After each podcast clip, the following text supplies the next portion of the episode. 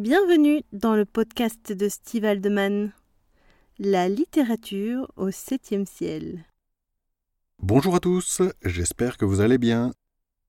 Aujourd'hui, ce podcast est intitulé La vie risquée des auteurs d'érotisme.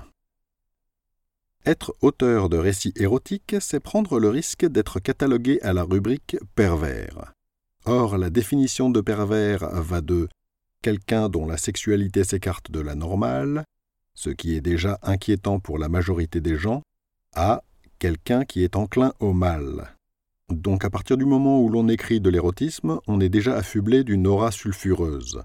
Alors si en plus l'auteur se spécialise dans les fictions BDSM, pratiques qui ont longtemps été répertoriées comme relevant de pathologies psychiatriques, c'est l'opprobre qui guette, et elle peut se manifester de bien des façons. En premier lieu, cela concerne les enfants de l'auteur. Ils peuvent être la cible de moqueries ou entendre des critiques de leurs parents écrivains, uniquement parce que les écrits de ce dernier peuvent être perçus comme honteux ou déshonorants. Je suis père moi-même, et si je n'ai pas rencontré ce genre de problème parce que je fais attention à mon anonymat, du moins pour le moment, je me rends compte qu'un pseudonyme n'est pas toujours une protection suffisante pour les enfants d'un auteur, surtout quand il assure la promotion de ses écrits à visage découvert. Faut-il renoncer pour autant? Je ne pense pas. La liberté d'expression est un droit extrêmement important, et si par hasard ma fille devait souffrir de ce que j'écris, alors je l'aiderais à affronter l'adversité. Je lui expliquerai qu'elle ne souffre pas du fait que j'ai écrit de l'érotisme, mais du fait que dans la vie, il arrive que l'on croise des personnes mal intentionnées ou aux idées étroites. Je lui dirai qu'il faut apprendre à faire avec, qu'il ne faut pas renoncer à ses idéaux pour autant. Dans notre entourage proche, d'autres peuvent se sentir perturbés par ce que nous écrivons. À titre personnel, je l'ai expérimenté avec certains membres de ma famille, même si je peux dire que j'ai bénéficié de réactions moins négatives qu'elles auraient pu l'être. Lorsque je l'ai appris à mes parents, ils ont fait preuve d'ouverture d'esprit. Mon père en particulier est allé jusqu'à lire la première version de Ma soumise, mon amour, pour m'aider à la corriger.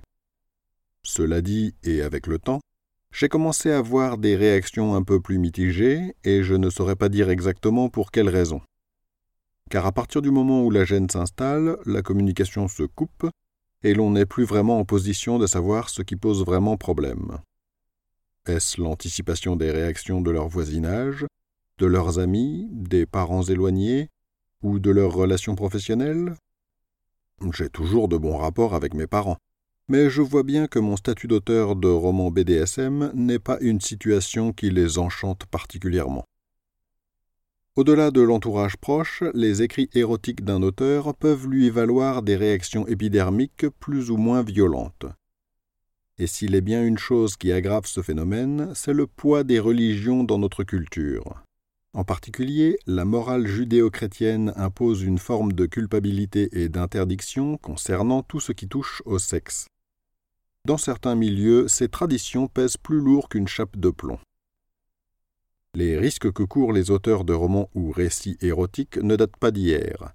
Mais dans l'histoire récente, une évolution importante des mœurs a eu lieu qui a fait changer la nature des risques encourus. En gros, avant le début des années 1980 et l'arrivée de la gauche au pouvoir, le risque principal était judiciaire.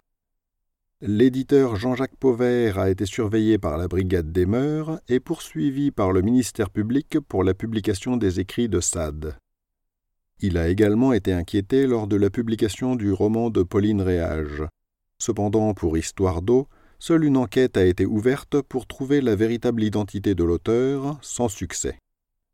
André Ardelais sera condamné en 1973 pour Lourdes lente bien qu'il l'ait publié sous le pseudonyme de Steve Masson. Cela l'affectera beaucoup. À partir des années 1980, le risque change de nature.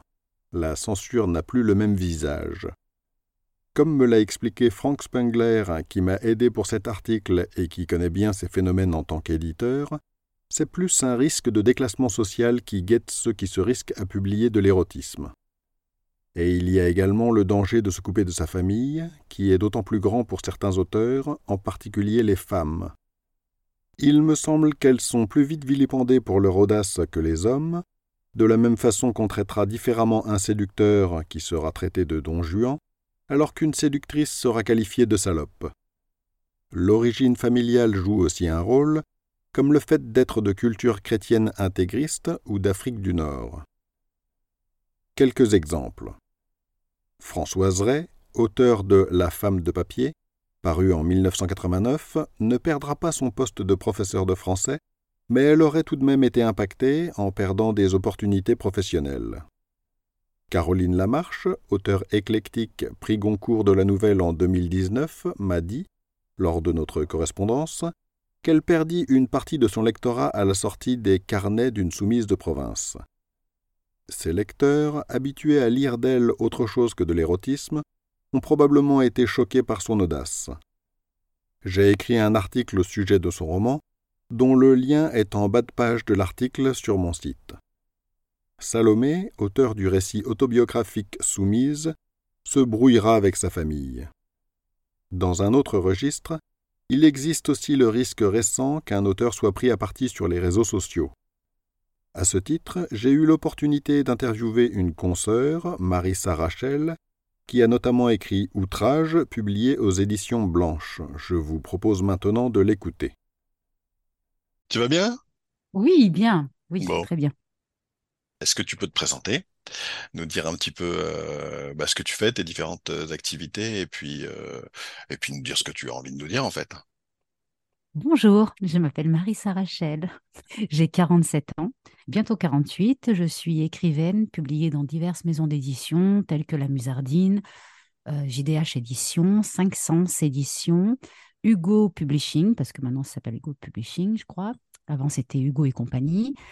Et puis j'ai écrit une nouvelle érotique dans, dans un collectif de nouvelles qui s'appelle Subrosa.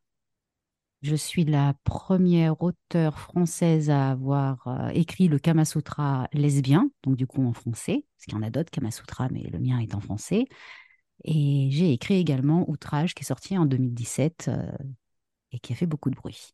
Je suis également photographe, réalisatrice de courts-métrages, et puis voilà. Il y a une première question que j'aimerais te poser, c'est comment tu en es arrivé à écrire de l'érotisme? Alors, Outrage n'est pas un roman érotique, plus un roman psycho. Sinon, le tout premier ouvrage que j'ai écrit, oui, c'était de l'érotisme, c'était Décousu. Comment ça m'est venu? Je crois que c'est une pote qui m'avait dit Ouais, tu voudrais pas pondre un roman érotique, donc du coup, j'avais écrit Décousu. C'est le journal intime d'une libertine. Et ça m'est suivi Outrage, parce que c'est la même héroïne. Je l'ai complètement euh, déconstruite. L'héroïne dont tu me parlais hier, Rose. Mmh donc, une des raisons qui, ont, qui m'ont amené euh, à faire ta connaissance, c'est euh, Frank Spengler, hein, clairement, euh, qui a été ton éditeur, qui n'est pas le mien, mais que j'ai connu parce que je lui avais envoyé bah, mon premier roman. Et c'est lui qui m'a parlé de toi en premier, en particulier parce qu'il m'expliquait un petit peu quels pouvaient être les risques et les difficultés auxquelles pouvaient être confrontés les auteurs d'érotisme. Donc, euh, bah, il m'expliquait les soucis euh, euh, que tu as eus, en particulier avec ton roman qui s'appelait Outrage. Oui. Donc là, j'ai envie de te demander bah, de, me dire quelles ont été enfin, ou de nous dire quelles ont été tes mmh. difficultés dans ce domaine-là, mais d'une façon libre. À toi de, à toi de nous expliquer un petit peu, parce que chaque situation, chaque difficulté peuvent être différentes pour les auteurs. Alors déjà, j'ai un total respect pour Monsieur Spengler, qui est devenu petit à petit un ami. Euh, je le remercie également d'avoir défendu comme il a pu Outrage. En fait, Outrage est sorti en 2017, juste avant le hashtag MeToo. Et, euh, et en fait, ce qui s'est passé, c'était sur Twitter, je crois que ça a commencé. Euh, une lectrice a sorti de son contexte une phrase du roman et, du coup, il s'en est suivi toute une cascade d'insultes, etc., disant que le roman ne devait pas être édité, que c'était une horreur d'écrire des choses pareilles, etc. Parce que je dénonçais l'inceste et la pédophilie dans, dans cet ouvrage, mais d'un point de vue justement de l'héroïne qui a subi elle-même la pédophilie et l'inceste. Et quand on sort une phrase comme ça de son contexte, eh bien évidemment, il s'ensuit que derrière, euh, il y a une grosse polémique euh, qui a eu lieu. Un collectif de libraires qui a décidé de boycotter Outrage. Et après, bah, du coup, euh, moi, je ne me suis pas trop occupée de répondre aux commentaires. C'était plus les amis qui ont décidé de, répondre. Après, je comprends tout à fait que certaines lectrices, il y en a beaucoup qui s'attendaient, je pense, à avoir du 50 nuances degrés, parce que la couverture était un petit peu une couverture de New Romance, et comme Hugo, euh, majoritairement publie de la New Romance, elle s'attendait à avoir euh, du 50 nuances degrés. Or, euh, c'est pas du tout ce qui s'est passé. Ça les a offensés, ça leur a fait peur. Est-ce que je, peux concevoir, attention, je peux comprendre, mais enfin, j'aurais préféré qu'elle lise le roman avant de, le défoncer, il y a une chose que je voulais te poser, dont on n'a pas parlé hier quand on, euh, quand on a fait un petit entretien préalable, c'est est-ce que ça a eu un autre impact, euh, ce livre ou d'autres d'ailleurs, hein, je parle d'érotisme euh, d'une façon générale, euh, sur ta famille, sur tes amis, sur les relations que tu pouvais avoir Est-ce que ça a changé quelque chose pour toi, le fait qu'on sache que tu écris de l'érotisme? Pas du tout, je suis complètement transparente. J'ai toujours été transparente. J'ai toujours dit les choses telles qu'elles étaient. Euh, après, bon, bah, ma famille euh, n'est pas impliquée puisque c'est moi qui écris les bouquins et pas ma famille ni mes amis. J'ai eu énormément, par contre, de soutien de ma famille et de mes amis. J'ai jamais, euh, j'ai jamais menti, je me suis jamais cachée. Je fréquente toutes les communautés, donc LGBTQIA+, BDSM, libertine, fétiche, etc. Je ne me suis jamais cachée.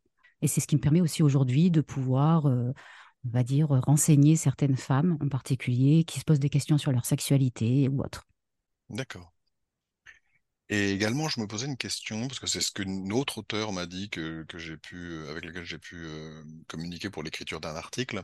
Elle me disait que le fait d'écrire de l'érotisme, et en particulier pour une femme, peut, euh, avait généré des réactions d'hommes ou de femmes en miroir qui s'étaient dit, tiens, elle écrit ça, elle doit faire ça, et qui aurait pu, enfin, qui, qui avait pu l'approcher, en fait, tout bonnement en envisageant une relation euh, dans un cadre qui dépassait celui de la littérature. Est-ce que ça, c'est ce genre de choses qui a pu t'arriver? Alors, euh, en tant que femme, j'ai pas besoin d'écrire des bouquins érotiques pour être convoitée, entre guillemets, sans aucune prétention. Euh, alors oui, il y a certaines, parce qu'en plus c'est écrit à la première personne du singulier. Donc du coup, effectivement, il y a certaines personnes qui ont pensé que le jeu, c'était le mien, que c'était mon jeu, alors pas du tout. Et je leur ai expliqué, bah, parce qu'en fait, c'est quand même trash quand même ce qui se passe. Je leur ai dit, mais si, j'étais l'héroïne aujourd'hui, je ne serais pas là pour parler avec vous. Donc, donc c'était clair, net et précis. Puis après, comme je le dis et le répète, même sur les réseaux, je ne me suis jamais cachée des, des communautés que je fréquentais. Donc, tout le monde était au courant. Puis bon, bah, comme j'ai un fort caractère, je les envoyais vite chier. Donc, j'ai jamais eu de problème. Par contre, j'ai eu des femmes, oui, qui sont venues me remercier d'avoir osé écrire un tel roman. Du coup, elle se sentait moins seule parce que bah, c'était des femmes qui avaient subi ces, violences-là. Et les hommes qui ont eu outrage, eux, m'ont écrit pour me dire que j'étais très courageuse. Donc j'ai trouvé ça cool. Pour moi, c'était pas du courage, c'était normal de dénoncer tout ça. Bon, écoute, par rapport au sujet que je voulais aborder avec toi, euh, je pense qu'on a un petit peu fait le tour. Euh, par contre, ce que j'aurais voulu te, enfin c'est pas par contre, ce que j'aurais voulu te demander, c'est un petit peu, euh, qu'est-ce que tu fais aujourd'hui, que tu nous parles de ton actualité, éventuellement, que je laisserai évidemment des liens vers bah, tes réseaux sociaux, si tu, s'il y en a que tu veux mettre en avant particulièrement. Enfin, moi, j'ai rien contre ça, bien au contraire, ça me ferait plaisir. Et puis, euh, si il y a d'autres activités qui sortent du cadre de cet article que tu veux mettre en avant ou dont tu veux parler, bah, vas-y, à toi. J'organise des ateliers pour les femmes en partenariat avec, avec un endroit qui, m'est qui est cher à mon cœur. Et j'organise également des ateliers d'écriture. D'accord. Maintenant, ouais. Je suis photographe, donc ça, c'est euh, mon, travail euh, alimentaire, mais qui est un travail passion également. Ton activité de photographe, tu la mets beaucoup en avant, j'ai vu sur, ton, sur ta chaîne YouTube. Euh, alors, sur la chaîne YouTube, je jongle entre, effectivement, entre le travail photo et le travail littéraire. Je te remercie d'avoir répondu à mes questions, ça me fait très plaisir en particulier parce que c'est ma première interview, je le, dis, moi je ne vais pas le cacher. Mais j'en suis fier, c'est bien, c'est très bien. Mais j'en suis très fier aussi. Bonjour à Rose et puis euh, bonne continuation et je te souhaite plein de, bah, je te souhaite bonne chance pour. D'accord. Ben, merci beaucoup. Le terme de ce podcast approche, mais avant de vous laisser, je désirais préciser que dans le cadre de la préparation de l'épisode d'aujourd'hui, j'ai contacté de nombreux auteurs, et il m'est vite apparu évident que le sujet était compliqué à aborder pour un certain nombre d'entre eux. En particulier, une auteure d'origine maghrébine aurait voulu me parler des difficultés énormes qu'elle a rencontrées, mais elle a finalement renoncé à témoigner de peur des conséquences. Vous pouvez découvrir les liens en description pour approfondir les sujets dont j'ai parlé. Si vous avez écouté cet épisode en podcast, je vous invite à vous rendre sur mon site stevealdeman.com pour y trouver les liens en question, d'autres articles, ainsi que les romans que Rose et moi avons écrits et ceux qui seront bientôt publiés. Je vous souhaite une excellente journée et à bientôt dans un prochain épisode.